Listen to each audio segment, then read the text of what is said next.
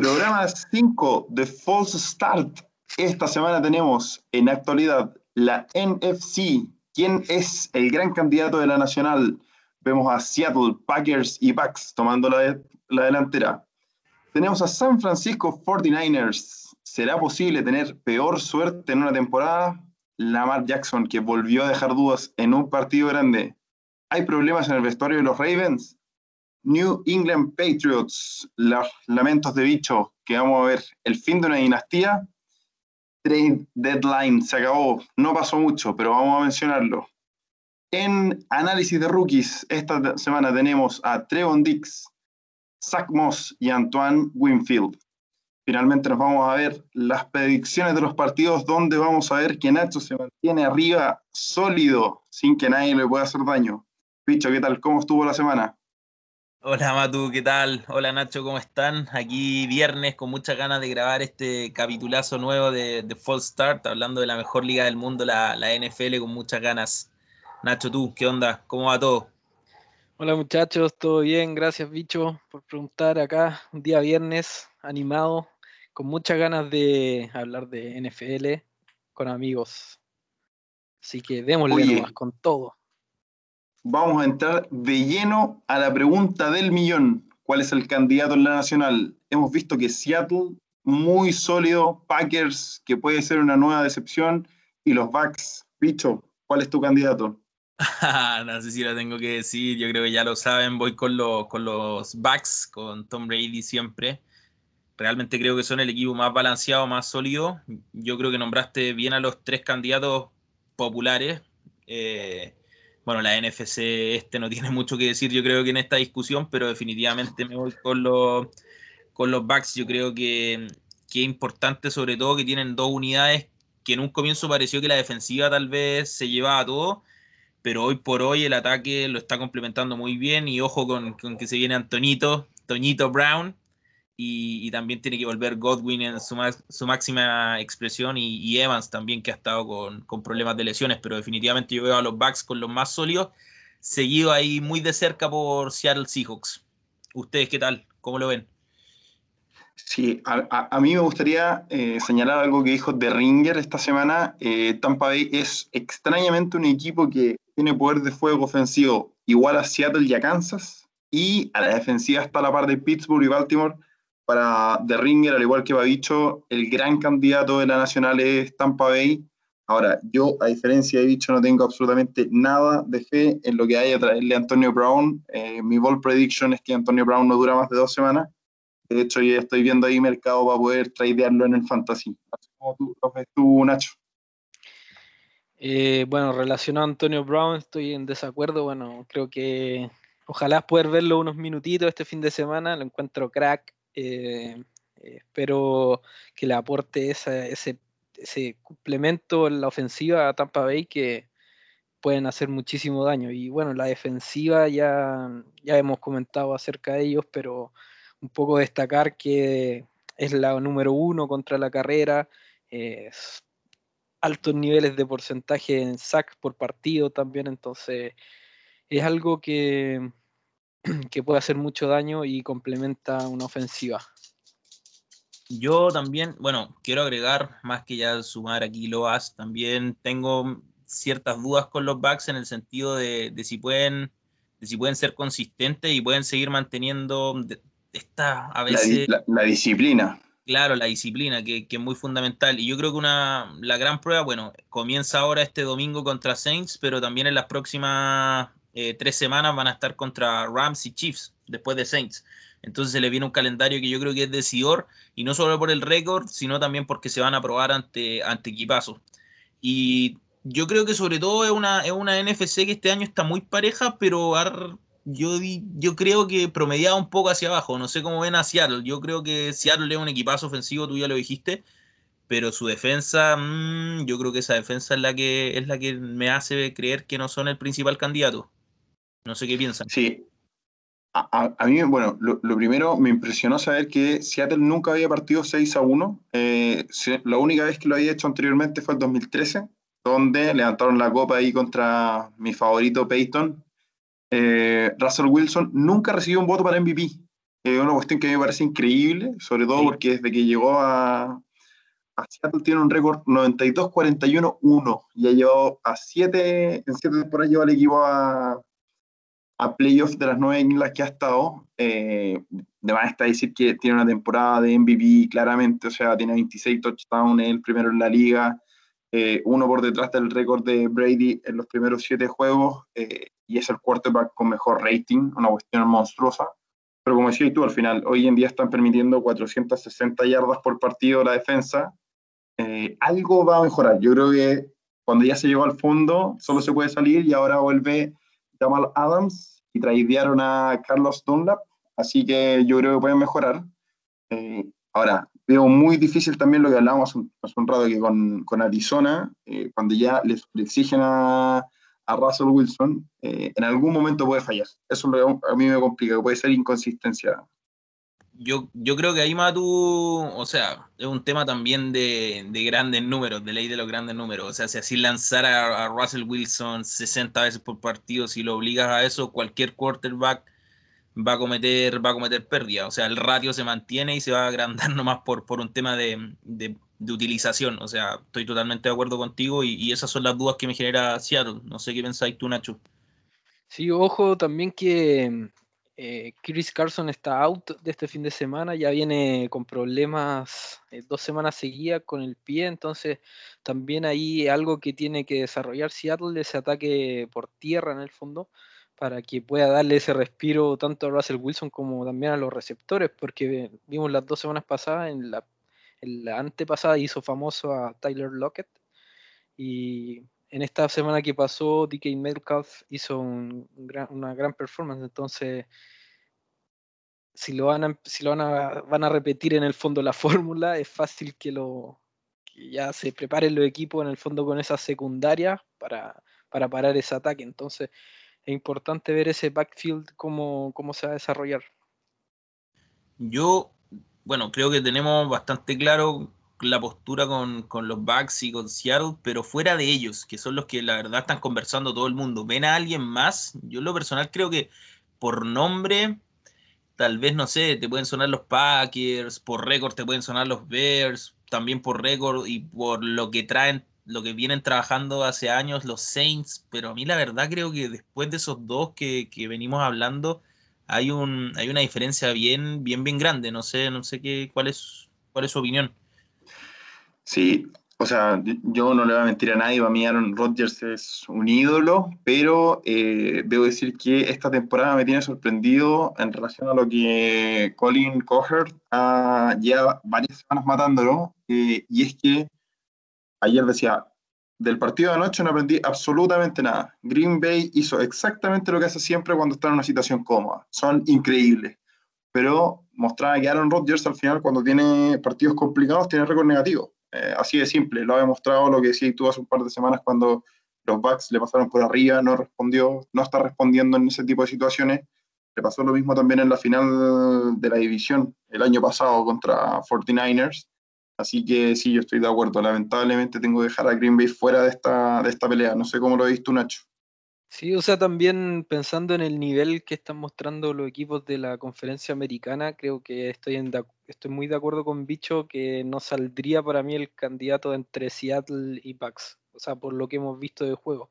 E incluso Bucks es un juego mucho más equilibrado, tiene esa, esa defensiva impresionante, entonces se me ha ido cayendo un poco Saints. Eh, lamentablemente no hemos podido ver, eh, no hemos visto a Michael Thomas. Eh, creo que hay problemas también en el vestuario, entonces no tienen mucho como para, para, para mí ser candidatos fuertes de, contendientes del Super Bowl. Sí, no, bueno, y, como decíamos, el, la, la, otra división está muertísima, o sea, las Águilas van a entrar a playoffs, pero van a ir a, a perder una boleta, yo creo que monumental en playoffs. No, esa división eh, es un asco. Ya, le hemos dedicado tiempo acá para matarla, así que a, los muchachos ahí lo dejamos para que revisen el capítulo 4 de Fall Start. Oye, vamos ahora con San Francisco 49ers. La pregunta del millón, ¿se puede tener peor suerte? Eh, se volvió un hospital realmente San Francisco. Eh, perdió a George Kittle, a Jimmy G, que si bien Jimmy G no venía haciéndolo muy bien, pero es una pérdida importante. Son los lesionados número 18 y 19 en San Francisco, una cuestión increíble. ¿Cómo lo ven ustedes, muchachos? Eh, mira, voy a sincerarme, la verdad teníamos pensado grabar ayer, entonces todo mi discurso se centraba un poco en este gran partido contra los Packers, que ya tenemos ahora el resultado. Fue una verdadera paliza. Eh, estuve conversando hace un rato con Nacho y es cierto que tuvieron, además de toda la mala fortuna que han arrastrado, tuvieron mala fortuna ahora con este caso de, COVID que finalmente no era, contacto estrecho, o sea, se quedaron sin equipo. A mí me parecía una locura ayer, hoy día ya están 4-5, pero ayer 4-4, vienen de jugar el Super Bowl y son los últimos en la división y además es imposible pensar que se puedan clasificar. O sea, por récord y por lo que hicieron el año pasado, uno pensaría que no están tan muertos, pero después uno va a ver las lesiones, todas las desgracias que han tenido como equipo, entonces tampoco es. O sea, es muy lógico creer que, la situación puede cambiar. Bueno, y más con la derrota de ayer. Eh, a mí me llamó mucho la atención un dato que, que lo comenté ayer, que la verdad los más del 40% del cap, el 44 para ser exactos, de los, de los 49ers está en, en IR. Entonces, yo creo que ese dato lo dice absolutamente todo. No, no sé si hay un equipo tan desgraciado en los últimos años. No, increíble. A mí me gustaría decir que el 4-4 que tenían hasta ayer eh, demuestra de una vez por todas que Shanahan es, para mí al menos, uno de los head coach top de la liga. O sea, increíble lo que ha logrado hacer con un equipo que está vuelto un hospital, si así de simple. ¿Shanahan o McVeigh, muchachos? Uh, sabía, sabía que alguien iba a hacer esta pregunta. Eh, yo, me creo, yo me quedo con Shanahan. Me parece que en Super Bowl demostró tener un poquito más de coraje que McVeigh. Eh, a mí me dejó muy malas sensaciones ese Super Bowl contra New England. Nacho, tú. No, yo también creo que, bueno, también un tema de consistencia, lo que ha venido demostrando Shanahan ya al cierre del año pasado y este año creo que independiente de que, como bien comentaron, el equipo tiene prácticamente 80 millones de dólares en Injury Reserve, entonces eh, para ver lo que mostró ayer con prácticamente el tercer equipo de wide receiver, de, de receptores, entonces por lo menos dio la pelea y y la peleó con, las armas que tenía. Tampoco se le podía pedir mucho al equipo, así que es lamentable. A mí una cuota de tristeza, pero, pero bueno, que seguir dándole para adelante nomás. Yo se me quedaron dos datos que creo que son relevantes aquí en el tintero. No estoy contando el partido de ayer, pero hasta antes del partido de ayer, los 49ers habían usado 70 jugadores distintos en la temporada y para que se hagan una idea, la temporada pasada usaron 65 en total. Es decir, ya, ya a mitad de temporada habían superado la cantidad de jugadores utilizados. Y si vamos a recordar algunos nombres, bueno, ya hablamos de Jimmy G, de Garópolo, perdieron a Nick Bosa, que es su mejor Nick Bosa. No tienen a D. Ford, Solomon Thomas, Sherman, Divo Samuel, bueno, que ya. Divo Samuel. Jeff Wilson. ¿No tienen corredores? No tienen ningún corredor, o sea, que de verdad es una, es una cuestión increíble, es increíble. Oye, nos pasamos ahora a dos temas que tienen directa relación con Bicho y con Nacho. Ahora vamos con Nacho, el experto en esta división, Lamar Jackson. Vuelve a dejar dudas en un partido grande, partido que además Nacho disfrutó. ¿Qué problemas vemos en los Ravens, Nachín? Pucha, yo Lamar, la verdad, eh, primero eh, poner el punto de que la habilidad de Steelers de ganar partidos feos en el fondo. Eh, creo que el partido pasa más que nada por Lamar en sus cuatro turnovers que hace, que igual el peor registro de su carrera en el fondo. O sea, estamos hablando que ese desempeño el año pasado no lo había demostrado. Y, bueno, también contra una gran defensiva, pero que a nivel de aire también sus números son muy bajos. O sea, estamos hablando que todos sabemos que el equipo es fuerte por el ataque terrestre, es el número uno de la NFL, pero por aire estamos a nivel de, está a nivel puesto 27 en yardas por aire y en 30 en porcentaje de, aciertos de pase. Entonces, es algo que él tiene que desarrollar y bueno, ya salió el head coach de, de Ravens respaldándolo y obviamente un tipo talentoso que, que tiene que mejorar ciertos puntos de su juego en partidos así, de, presión, porque si quieren llegar a un Super Bowl, eh, tiene que pulir esa parte de la mar. Y bueno, también una crítica al, juego del equipo, también deberían entrenar un poquito más el, pase por aire. ya se, ya se estuvieron quejando ahí, o sea, no sé si con Lamar, no sé si vieron el tweet de Marquise Brown, que estuvo tirando ahí, o sea, un mensaje que fue bastante directo, la verdad, o sea, ¿por qué tienen a todos esos wide receivers en cancha si es que no los van a utilizar? Después borró el tweet, como siempre, ahí las redes sociales jugándole una bala pasada a la gente. yo creo que es un, es un mensaje como revelador y solo complementando lo que dice Nacho, es raro pensar, bueno, primero yo debo, debo aclarar que no, no he sido nunca un fan de Lamar, pero también viene de un año pasado que fue MVP unánime sin ninguna duda, y hoy día lo ves y es uno de los peores pasadores de la liga por número, o sea, eso es, irrefutable.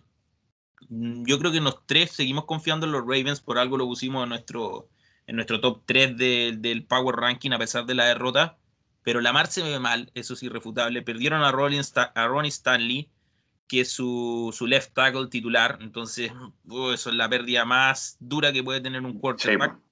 Y, y, la verdad yo Con excepción de Tua. claro, claro, bien ahí. Pero me quiero quedar con, que las dos derrotas que han tenido, que es verdad, contra dos equipazos como son Chiefs y Steelers, Lamar ha jugado horrible y probablemente ha sido el peor jugador de la ofensiva y tal vez del equipo. O sea, contra Chiefs lanzó solo 97 yardas y contra, contra Steelers, como tú lo dijiste, Nacho, perdió cuatro veces el balón y tuvo un porcentaje de completos menor al 50%. Entonces, una, una locura, la verdad.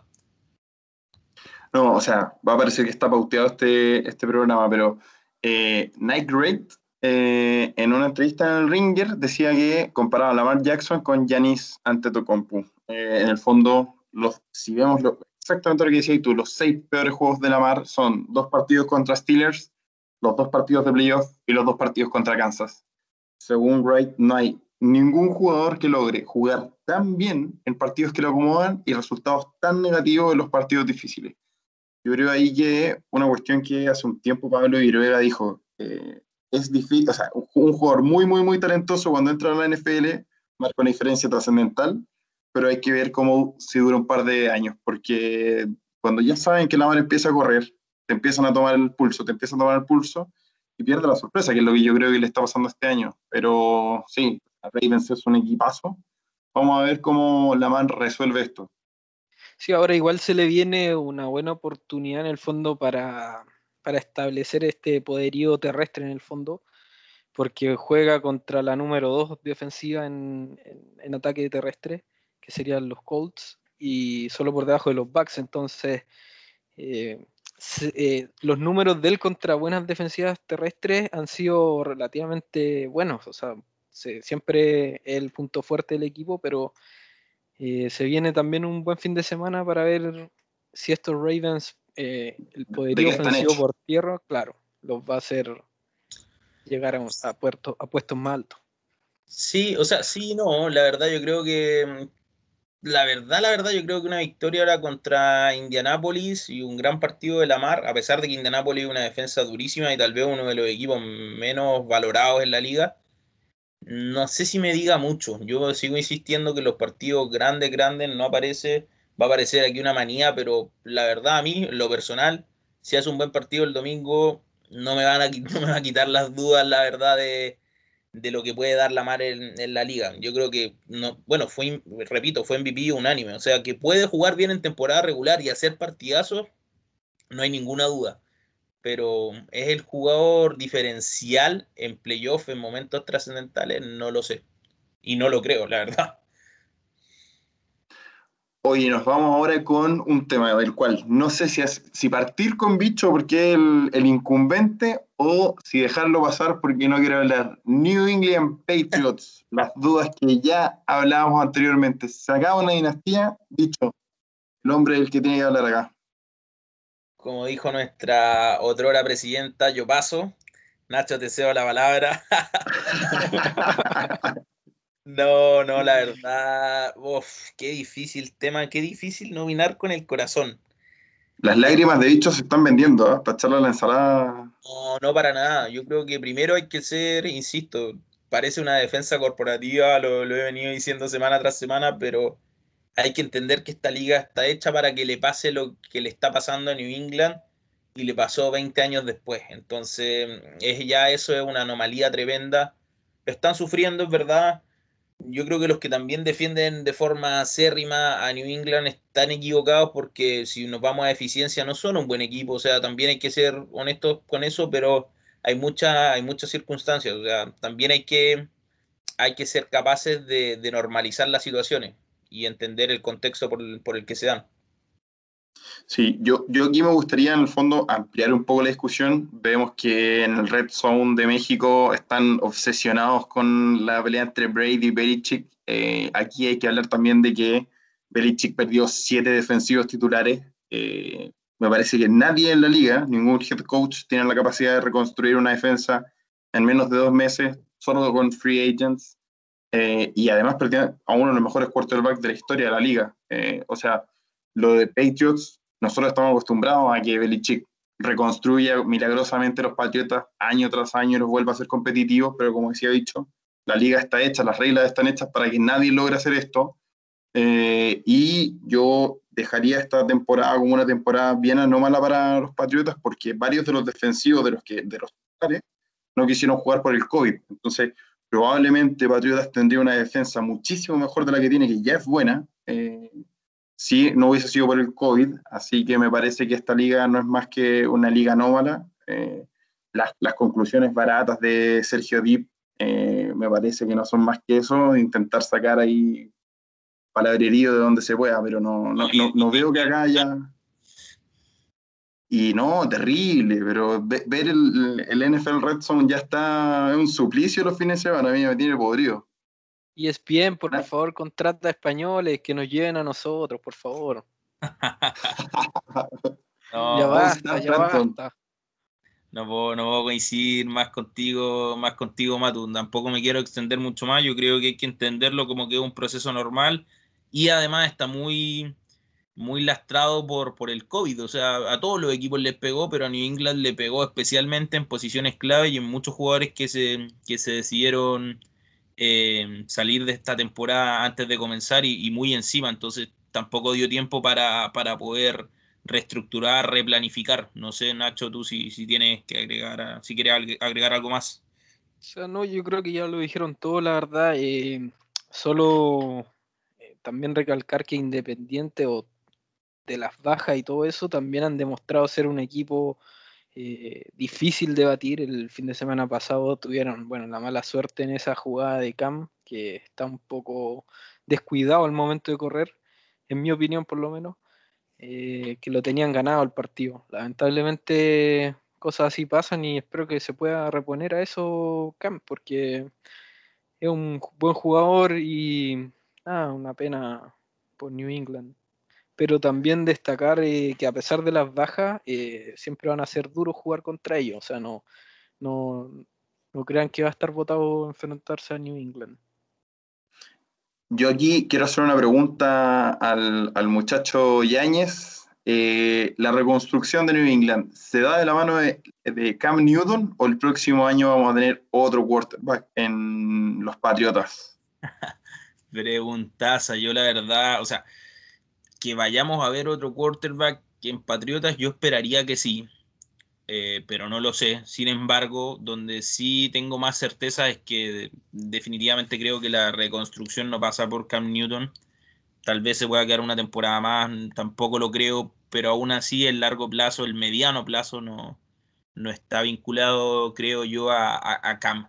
Nunca me pareció un gran quarterback sí, sí, obviamente fue MVP y todo, tuvo su momento, pero, pero hoy lo, yo creo que es muy unidimensional y, no veo que New England debiese apostar por él y, tampoco creo que lo haga. Yo creo también donde se tienen que reforzar es el tema de, de los wide receivers, o sea, los receptores que tiene hoy New England. O sea, lamentablemente se les lesionó Julian Edelman aparte, pero creo que bueno, ya el draft 2021 se vienen buenos prospectos en la posición también y creo que tienen un buen, una buena plaza ahí para tomar uno, uno de buen, de buen perfil para el equipo. Yo creo que Nacho ahí toca un punto súper interesante, ¿eh? que la verdad hace, hace, hace tiempo viene rondando esta, esta como podemos decirlo, de Bill Belichick, que yo creo que es indiscutible que es un tremendo head coach, de los mejores de la historia por número y, no solo por eso. Pero es verdad que su, su, labor como general manager es cuanto menos cuestionable. Ahora tú que mencionas que es verdad que no tienen skill players, sobre todo en ofensiva, no, no tienen. No tienen ni wide receivers, ni corredores que tú digas, oye, este tipo es un Alvin Camara, ni tight ends, ni ninguno. Pero a la hora del draft de, veía el otro día que desde 2014 no, no tiene una elección que podamos decir en primera o segunda ronda, que casi siempre es lo que se evalúa, que podamos decir aquí Bill acertó. Le pegó. claro, por, solo para no ir tan lejos, el año pasado tomó en Kill Harry en primera ronda y, y creo que si no me equivoco unos 20 o 30 puestos después salió DK Metcalf. O sea... el ojito dice todo, ¿cachai? Entonces como que Bill ha tenido siempre problemas o ha tomado decisiones cuanto menos cuestionables en, su rol como general manager. Así que ese sí, sí es un, es un tema, creo yo. Sí, bueno, ahora se viene un prospecto interesante que debería calzar perfecto con el pick de New England que se llama Devonta Smith de Alabama. Nacho se está candidatando para general manager de, de, New England. De New England, claro. No, no, no.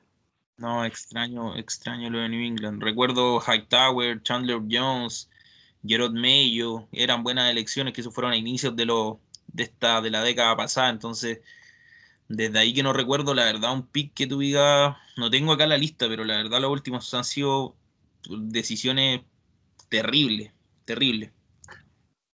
Vamos a tener que revisar alguna vez, en algún minuto, en algún capítulo de Fall Start, eh, los aciertos y desaciertos del draft. Totalmente. Para, para cerrar la semana, se acabó el tiempo de trades. ¿Qué podemos decir del cierre? Bicho, ¿alguna sorpresa? Poco se movió el mercado, hay que decirlo. Sí, se movió poco. Yo, yo la verdad esperaba más. Tengo acá anotado tres, tres movimientos que me parecieron interesantes, dos sobre ya casi el deadline uno un poco antes, ya lo mencionaste, el tema de Carlos Dunlap. Yo creo que de Cincinnati, de Bengals, es un tipo que es verdad que ya es veterano, pero ha sido bastante consistente en la, mm, en la posición.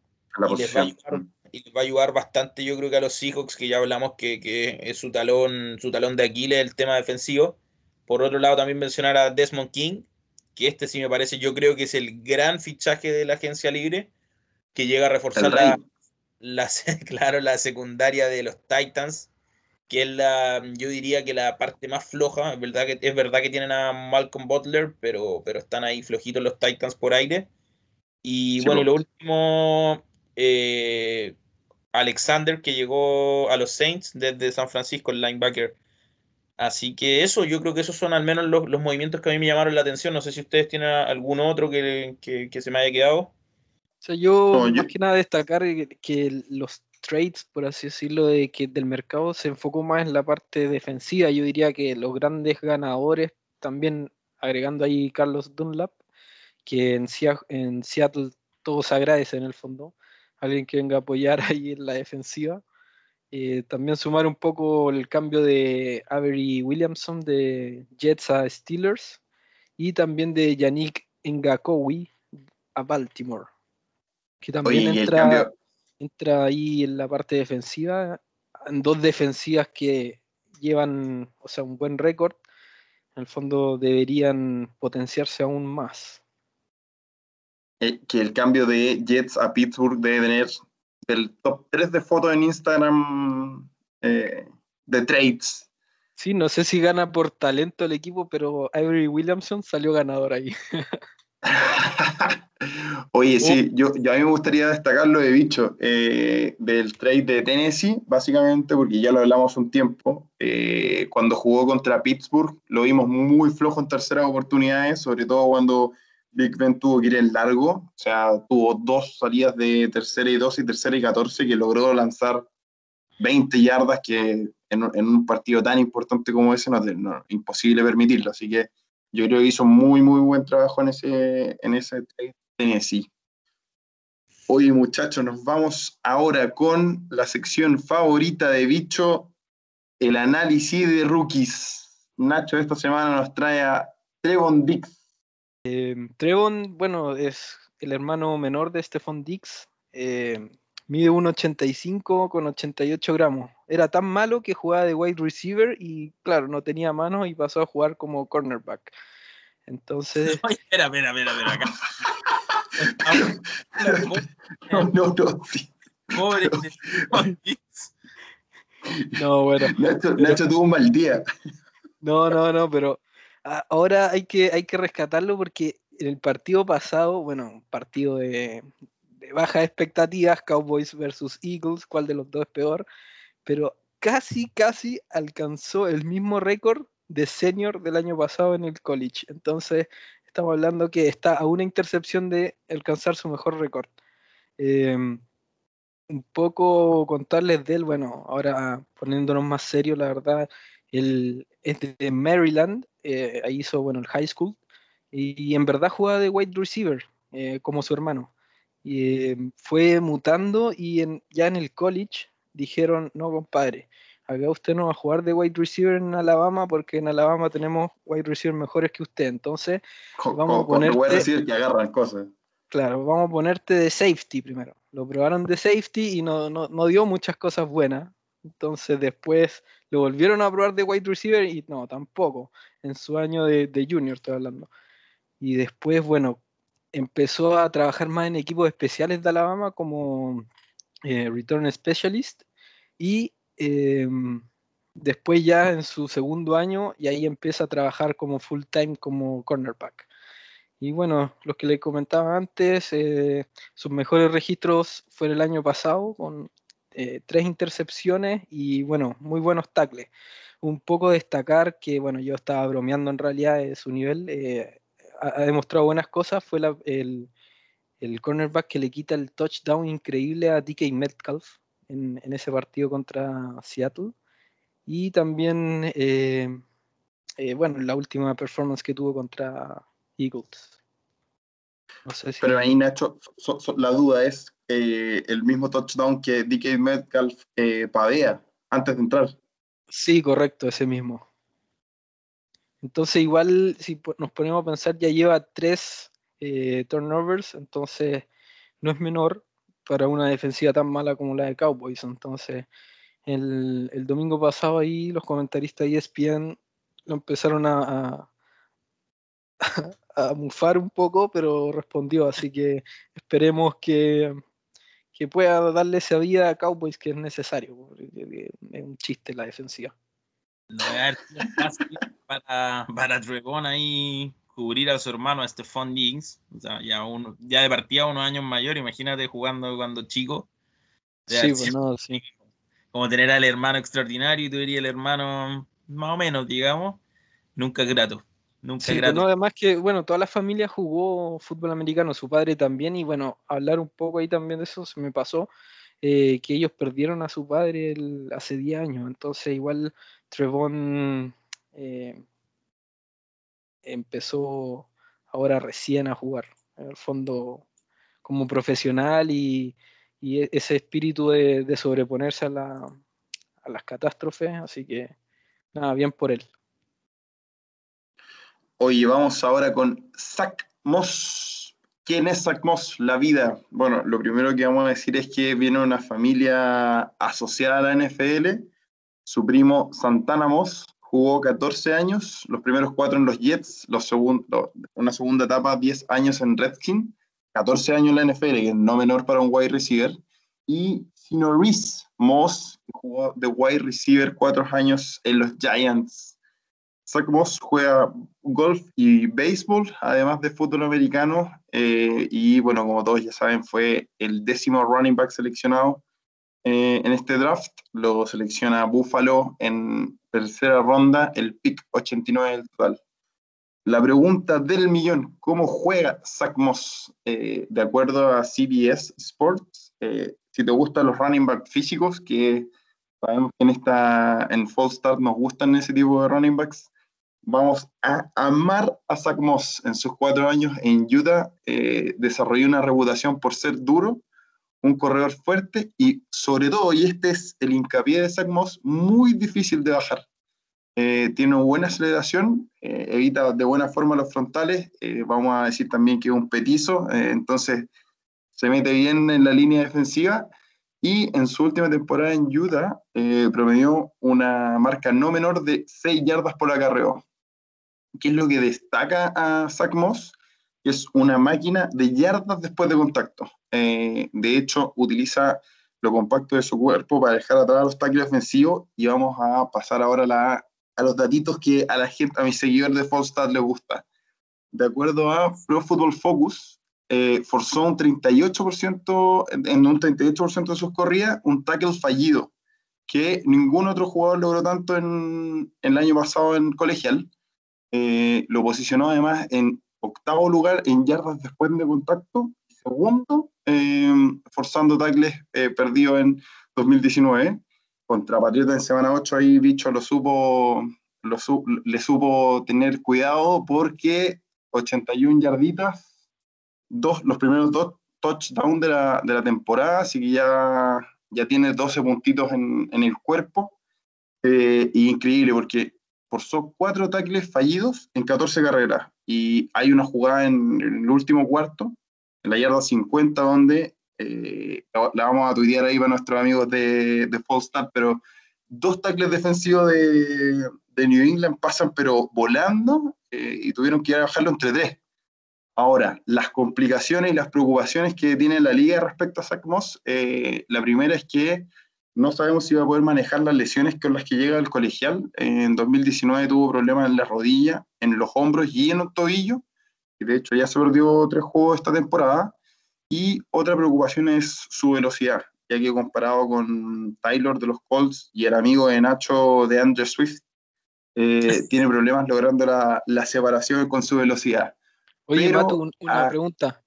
Y Zach Moss no tendrá un hermano gemelo porque todavía no vemos al que tú estás describiendo en la liga. Vendiendo humo, Matu, como toda la semana. No, mira, yo aquí viene como siempre el Ball Prediction de Matu. Eh, Zach Moss, a mí me parece que eh, va a ser un jugador que va a explotar próximo año. Eh, porque Singletary hasta ahora le está dando buenos resultados a Buffalo eh, bueno, de hecho, Buffalo, el general manager dice que lo toma como un complemento a Singletary. El proyecto es que los dos se corran en grupo. Em, pero ya lo vamos a ver. Eh, para mí hay que darle un par de semanitas más. Eh, pero es un jugadorazo en el sentido en que le pegan, le pegan y sigue corriendo. Así que después de este chiste de Nacho, le dejo a todos mis amigos de Start en Twitter. Les voy a colgar un par de videos de Zach Moss para mí lo para mí lo saca, para mí lo saca totalmente Zach Moss a Singletary este mismo año. Yo creo que tu ball prediction se queda corta. Voy, soy aún más ambicioso, me gusta mucho más, así que no lo sé. Respóndele a, a Nacho entonces que me viene a matar el, análisis de rookies. Lo que pasa es que, Zach Moss también tuvo lesionado, entonces, entonces no, no es Sí, pues tuvo tres semanas fuera pero ahora que, ahora que está volviendo, yo, yo ya lo había dicho porque había leído que, en el fondo le estaba ganando ahí en la, en la, prepara, en la pretemporada, le estaba ganando el tema de la, de la utilización y, el backfield a Singletary, pero obviamente esta lesión eh, retrasó este, este boom de Zach Moss. Bueno, de hecho, en el último partido contra Patriotas ya tuvo más de la mitad de, la, de los acarreos por tierra, se los dejaron a Zach Moss. No, no quise decirlo hasta después de que Nacho me matara para poder cerrar la, la, sección. Nacho y Diana intenso. Sí, no, hoy día está cruzando todo el mundo. Hoy vamos ahora con Bicho que nos va a traer a Antoine Winfield. Perfecto, Antoine Winfield. Winfield Junior, dato no menor, Junior. Eh, bueno, la verdad, este, esta semana estoy un poco decepcionado con mi, con mi jugador, no por su calidad, por supuesto, que un jugadorazo, sino por la, por la investigación que pude hacer de él. No, no, tuve ese dato sabroso que he tenido semanas anteriores. Es un safety de metro 75 y 92 kilos de ex Minnesota Golden Gophers y pick 45 global. Espérate, 90 eh, kilos y 1,75. Sí, correcto. O sea, un refrigerador. Te pegáis con él y. Así, totalmente. Un verdadero refrigerador.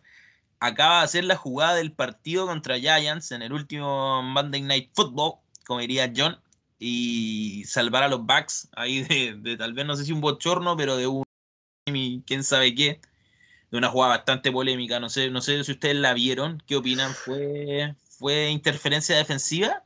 Para mí no. Yo aquí, yo aquí, yo aquí voy a decir que me tienen podrido los haters de Brady. Eh, muchachos, un poquito de objetividad. Eh, para mí, clarísimo, no, no se cobra, no se cobra esa jugada. No, fue una tremenda jugada defensiva.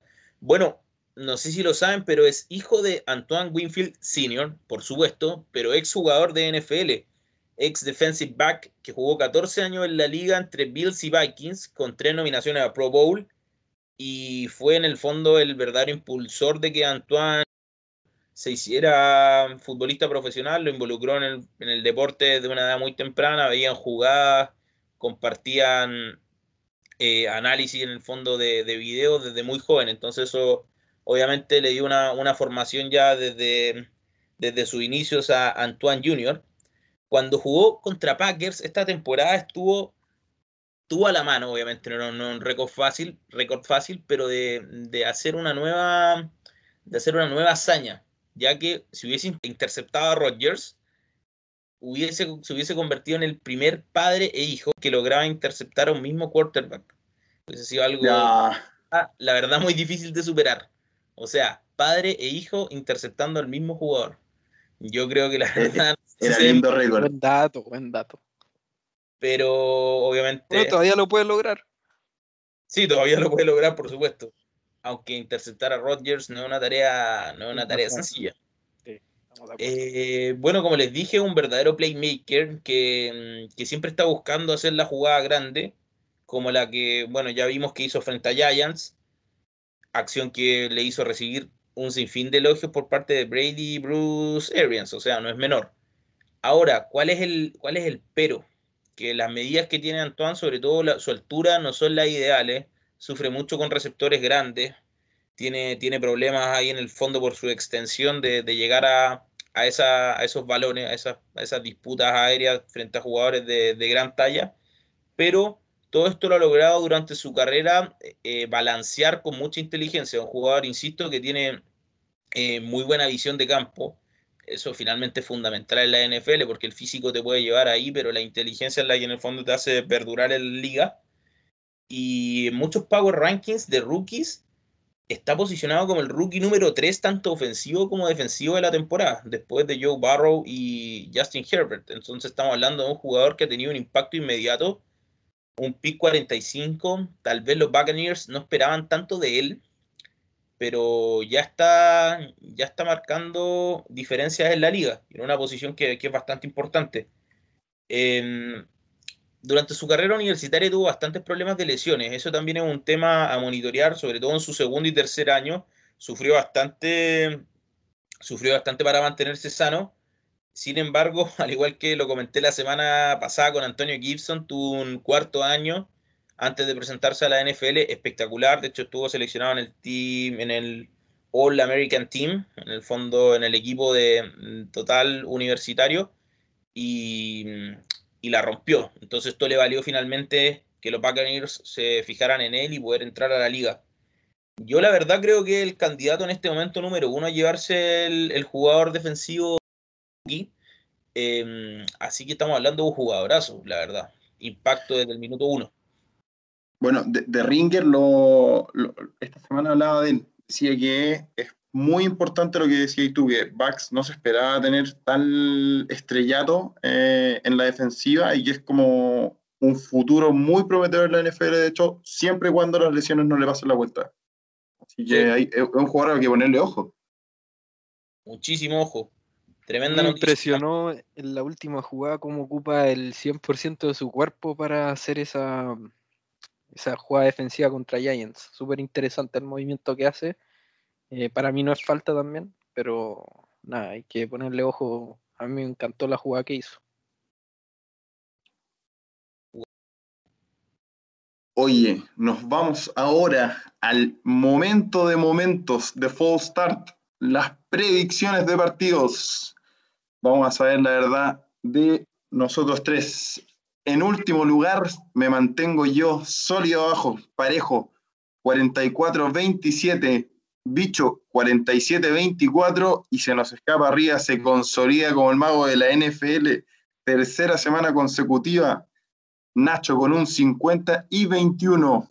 Vamos a partir de inmediato con el primer partido de la semana. Ya sabemos cuál fue el resultado, así que vamos a comentarle a nuestros amigos que Bicho va 0-1, mientras Nacho y yo nos partimos con un poroto arriba.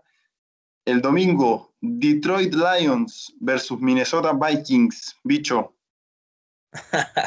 Como si no fuese suficiente la chambonada que me mandé por apostar por San Francisco, que yo sabía la verdad que era tirarme a la piscina, la voy a, como se dice, cagar doblemente y voy con los Lions.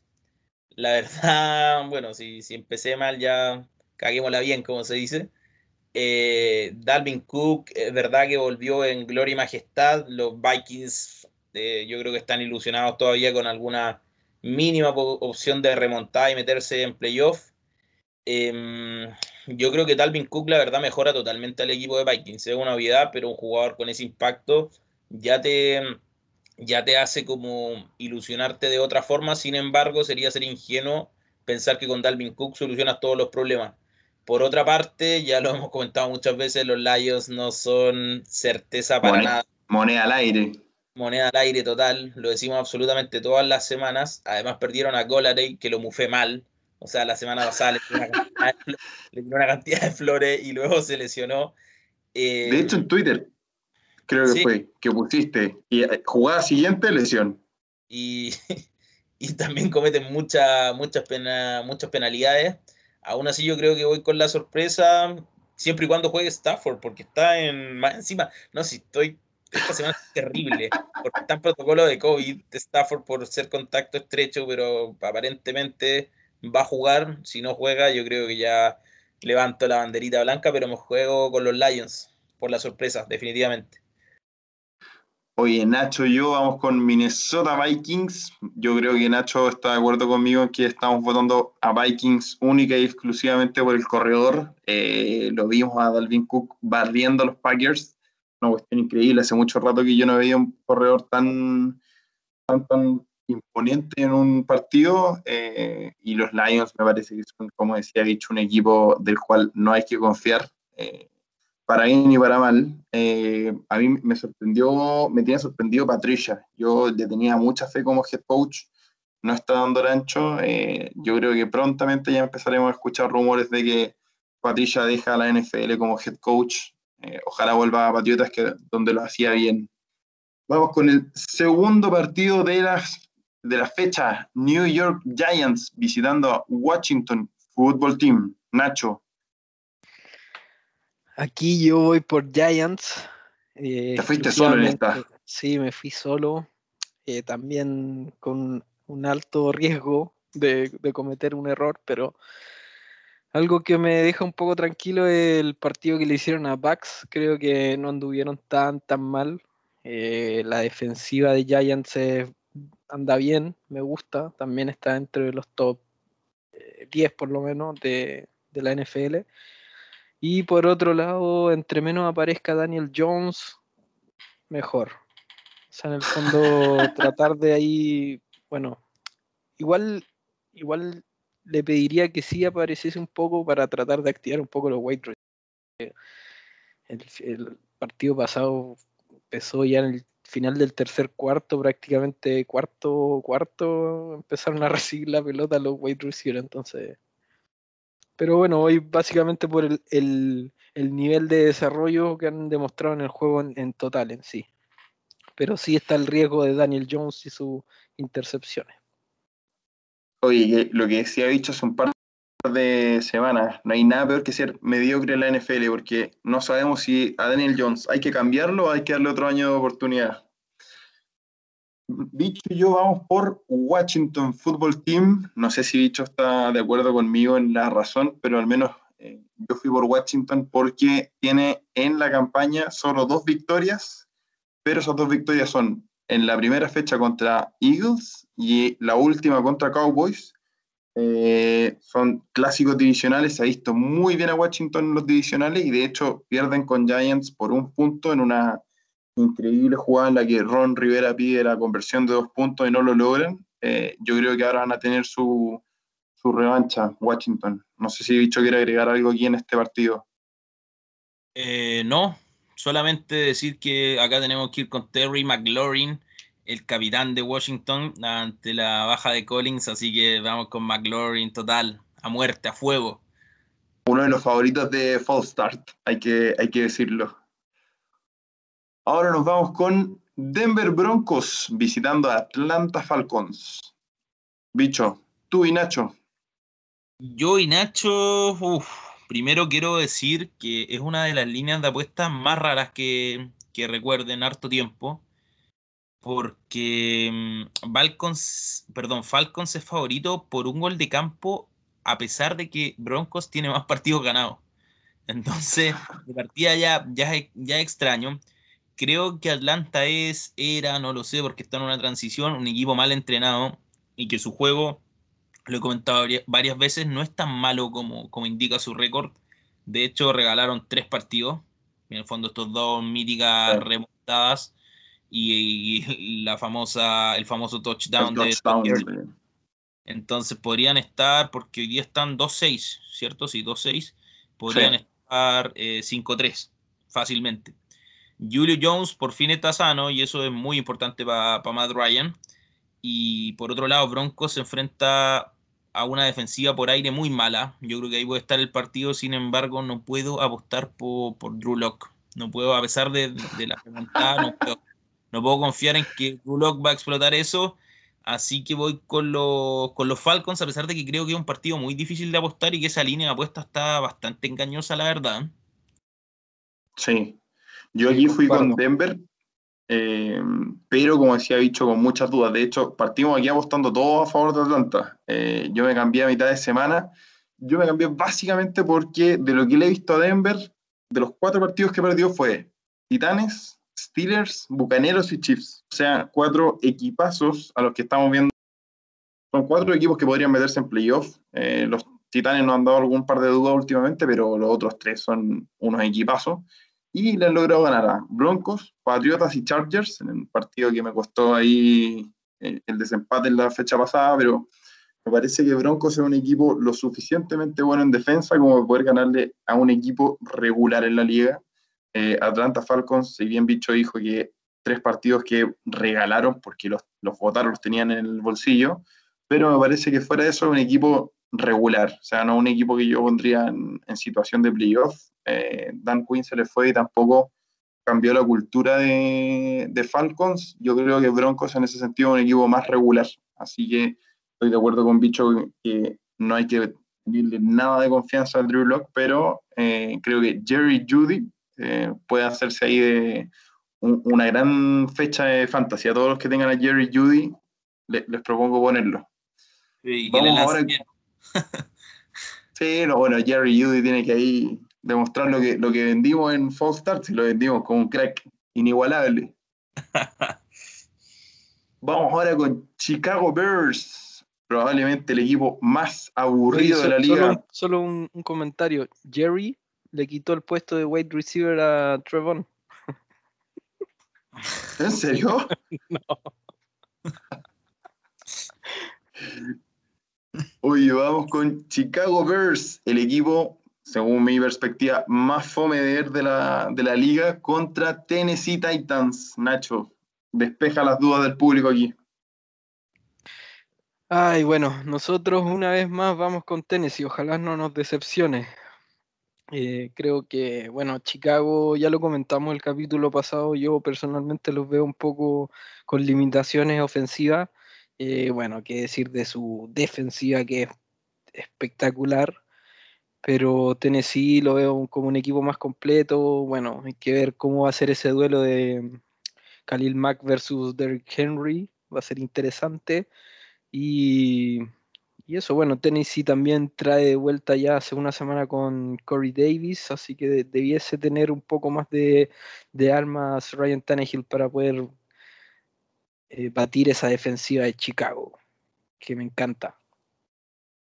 Bicho, Carolina Panthers, Kansas City Chiefs.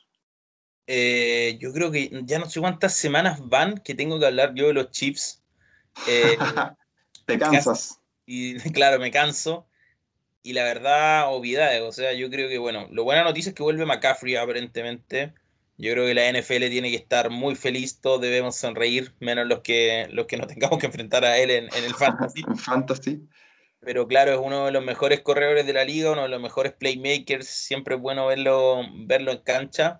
Y luego esta noticia yo creo que no hay mucho más que agregar. Carolina es un equipo con deficiencias defensivas, sobre todo por tierra, y generando presión al quarterback, lo cual hace imposible yo creo que no ir con Mahomes y, y los quienes yo creo que son para, para nosotros y para la gran mayoría los candidatos número uno, en este caso para revalidar el título. Así que vamos de forma unánime con Kansas City Chiefs. Un partido donde hay problemática es Seattle Seahawks visitando a Buffalo Bills. Nacho, ¿por quién van tú y Bicho? Bueno, nosotros vamos por Seattle. Creo que, mm, bueno, ya está de más, ya creo que hemos comentado bastante sobre los puntos fuertes del equipo.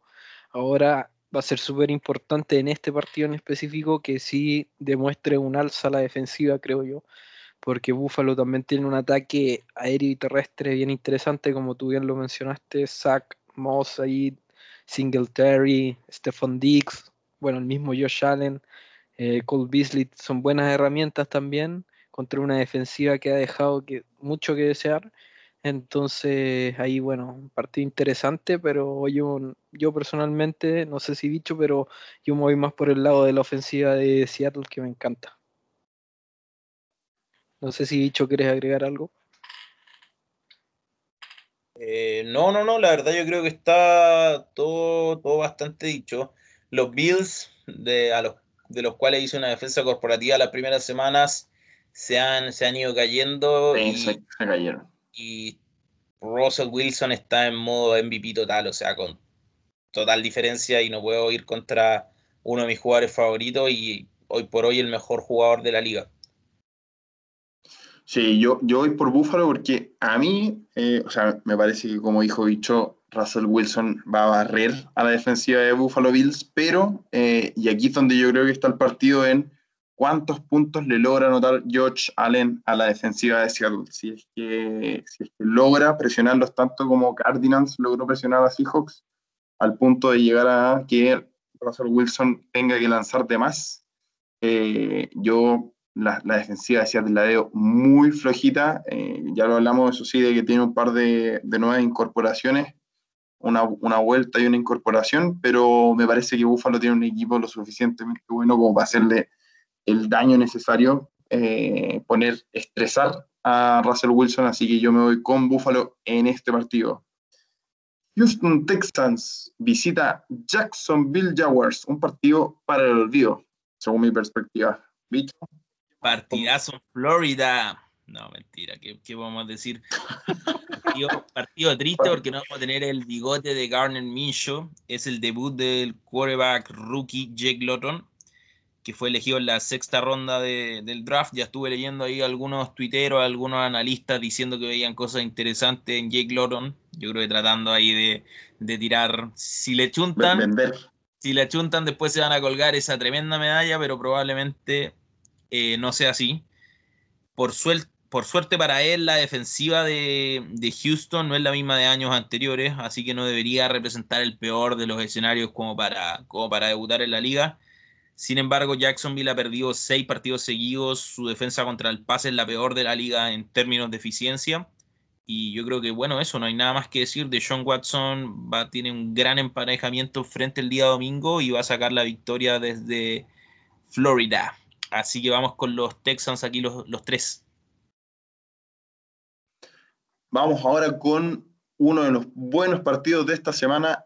Baltimore Ravens visitando a Indianapolis Colts. Nacho, ¿Cuáles son las razones por las cuales vamos por Baltimore? Bueno, aquí es unánime la decisión. Creo que ya hablamos de este partido en la introducción de este capítulo, pero bueno, creo que todos estamos de acuerdo que la, la, la ofensiva perdón, de Baltimore se va a imponer a la defensiva de Colts. No Así sé si muchachos quieren agregar algo más, pero para mí eh, se basa en eso, en el fuerte de los dos equipos, pero para mí en personal se va a imponer Baltimore ante Indiana.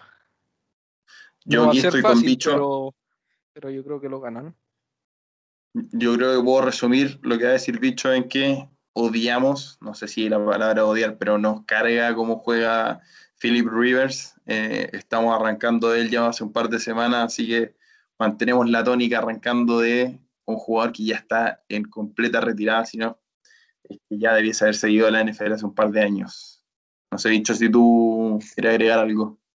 o sea, sí, no, no me puedo decir de, de mis palabras. No me gusta Philip Rivers, creo que sí es el eslabón débil del equipo, pero aquí va para hacer la salomónica y no pegarle tan fuerte a los, a los Colts, también creo que son un equipo de los más infravalorados de la liga. O sea, cuando uno ve después ya va desde esa primera visión de que no gustan tal vez, son un equipo bastante, bastante eficiente de, los dos lados, sobre todo obviamente el lado defensivo. Entonces creo que va a ser un lindo partido, pero obviamente coincido con usted y, y hay que ir con los Ravens.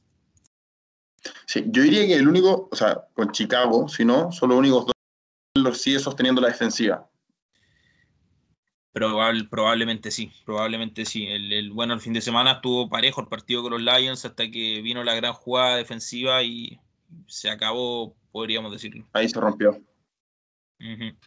Oye, vamos ahora con la segunda tanda dominical. Las Vegas Raiders visitando a Los Ángeles Chargers. Bicho, aquí el hipster del equipo. ¿Por quién va No, acá me dejaron solo. Acá me dejaron solo los Chargers. salen nuevamente favoritos y yo creo que hasta ahí, ahí lo dejo, pues como un complete elaboración. Los Chargers salen favoritos. y, yo aquí me tengo que mantener fiel a mis convicciones. Si el partido es parejo, como creo que va a ser, siempre la moneda cae del mismo lado, es decir, del lado contrario a los Chargers. Están 0-3 cuando tienen una ventaja de 17 puntos esta temporada. 17. Es una locura. increíble primos hermanos de los Falcons. Primos hermanos de los Falcons totalmente. y la verdad, aquí quiero decir algo porque todos saben que nos encanta Justin Herbert. Lo de Anthony Lynn a mí me parece paupérrimo. Creo que en líneas generales no es un mal head coach, pero no encuentro otra palabra, lo cagón que es, lo encuentro impresionante. O sea, empieza a jugar cuando va arriba, empieza a ser demasiado conservador, no sigue atacando no, terrible. forma, trata de cuidar el partido lo cuida mal, es como ese equipo que se mete atrás para perder igual, se mete atrás de mala forma. Entonces, yo creo que tampoco hay que, hay, estas cosas no caen del cielo y yo creo que por ahí está un poco el tema. Em, ya he dicho también que me gustan los Raiders, tienen récord positivo y han tenido uno de los calendarios más complejos de la liga, si no el más difícil. Así que tengo que ir con Las Vegas en un duelo de muchos puntos cerrado y que va a pasar lo mismo que pasa con los Chargers.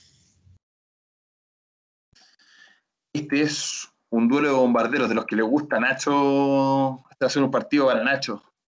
Vamos con Los Ángeles Chargers. Ya no, no sorpresa para nadie que Justin Herbert nos encanta, uno de los favoritos de, de Fall Start. Eh, como dijo Bicho, un equipo que a nosotros nos viene dando rabia hace rato porque no logra cerrar los partidos de manera increíble. Eh, yo estoy de acuerdo en que tienen un head coach que se posiciona bien en el partido hasta el punto en el que tiene que cerrarlo y es tan evidente que lo quiere cerrar de una forma absurda que lo empiezan a atacar, atacar, atacar y lo logran sacar. Los últimos tres ya una cuestión increíble, pero eh, yo este partido voy por la insistencia, o sea, no, no puede ser que Chargers me esté dando puntos negativos toda la semana, en algún minuto le va a salir, yo creo que esta vez va a ser así. Vamos ahora con Miami Dolphins visitando Arizona Cardinals. Nacho, bicho, ¿y tú por quién? Eh, en esta ocasión vamos por Arizona Cardinals. Eh, bueno, principalmente basándonos en el gran nivel que está demostrando Cardinals, eh, ya lo comentamos en capítulos anteriores también, creemos que este proyecto ya esta temporada creo que se está consolidando. La incorporación de, de Andrew Hopkins extraordinaria y bueno, el nivel de Kyle Murray es impresionante.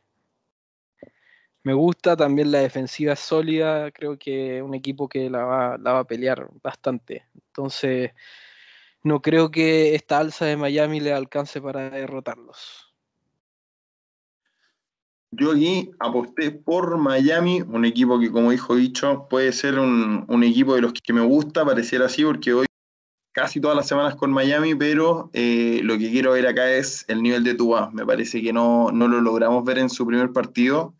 Eh, Miami se llevó la victoria la semana pasada básicamente por el juego de la defensiva y por los equipos especiales que hicieron un partidazo. Eh, Tua tuvo que ser poquito, respondió el equipo, que es de hecho lo que le pedíamos, eh, no, no pedirle responsabilidad a Tua, pero esta semana ya tiene que salir a demostrar algo. Eh, vamos a ver contra qué se, con qué se encuentra con Arizona, que como dijo Nacho, un, un equipo respetable, un, buen equipo, en, en, ofensiva sobre todo un equipazo. Así que vamos a ver, para mí este es el partido de la semana, sino de los partidos entretenidos de ver. Sí, no va a ser muy apretado, la verdad. No, no creo que haya un, ganador así con facilidad en este partido. Vamos ahora con un partido que probablemente del que debió haber hablado Nacho, pero se lo dimos a Vicente. Pittsburgh Steelers visita Dallas Cowboys. Un partido que podemos esperar una boleta. Yo creo que llevo semanas hablando de la fija de la semana, del survival, sí. etcétera. Eh, yo creo que si no hay suficiente, o sea, si por si no hubiese dif suficiente diferencia entre ambos equipos, eh, Andy Dalton está fuera por COVID, ya no pueden ser más desgraciados los Cowboys y se están planteando quién poner de, en la posición porque Dinucci, nuestro ahí, nuestro uno de jugadores con, con carismáticos, no va. Así que obviamente vamos con los Steelers y no hay mucho más que decir. Sin embargo, como me ha tocado estas, estas semanas hablar de, esto, de estos partidos tan, tan disparejos, voy a, voy a hacerles una pregunta y hemos estado fallando todas las semanas y vamos a volver a fallar. Pero, acá le quise dar una, una, segunda, una segunda vuelta. ¿Cuándo, en qué momento del partido van a sentar a Big Ben? Y segundo, ¿cuál va a ser el jugador ofensivo con más yardas por parte de los Steelers? Yo me voy a jugar primero y digo que al final del tercer cuarto sientan a Big Ben, es decir, no va a jugar ni un minuto del último cuarto y el jugador número uno ofensivo va a ser Dion Ty Johnson. ¿Ustedes? Ha jugado. Nacho. Eh, yo creo que Big Ben juega hasta el minuto 8 del cuarto cuarto. O sea, va a tener 8 minutos para jugar Mason Rudolph.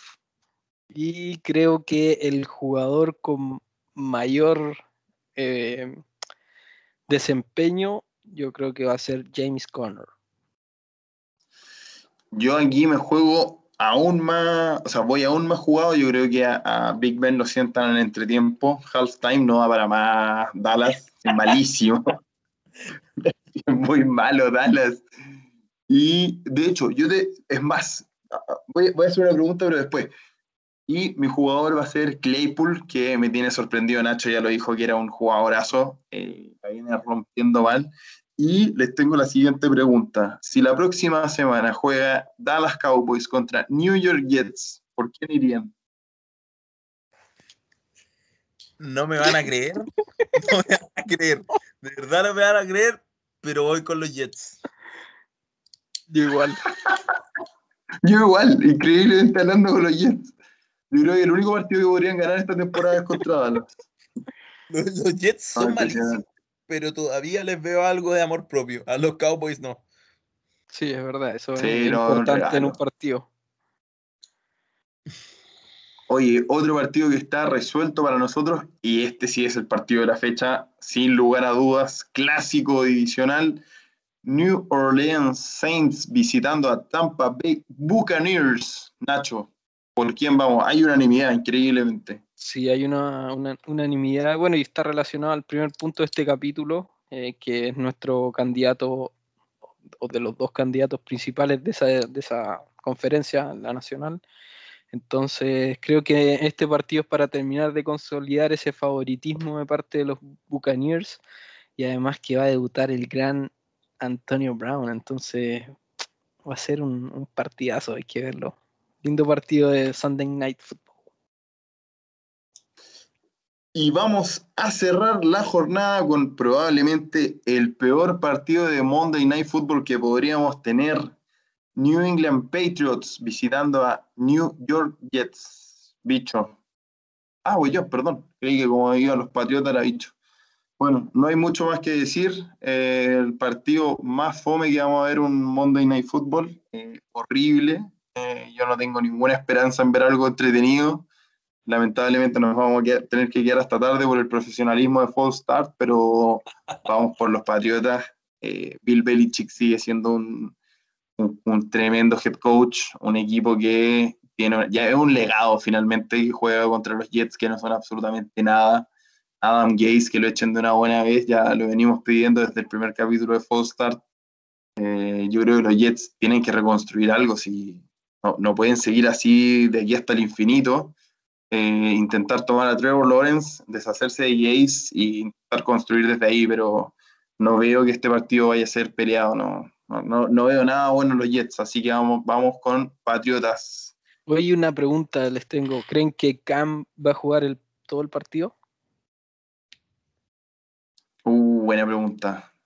yo creo que sí, yo, yo, creo que Cam Newton se tiene que sacar algunas balas. Eh, despejar algunas dudas que yo creo que no se van a resolver con Jets, pero que al menos te pueden dar confianza, un par de touchdowns que te puedan aportar en los números. Eh, necesita, necesita buenos resultados Cam Newton, si está, está siendo demasiado enjuiciado en, en New England y como decía Bicho, a menos de que haga una buena temporada, vemos difícil que se reconstruya Patriota de la mano de él.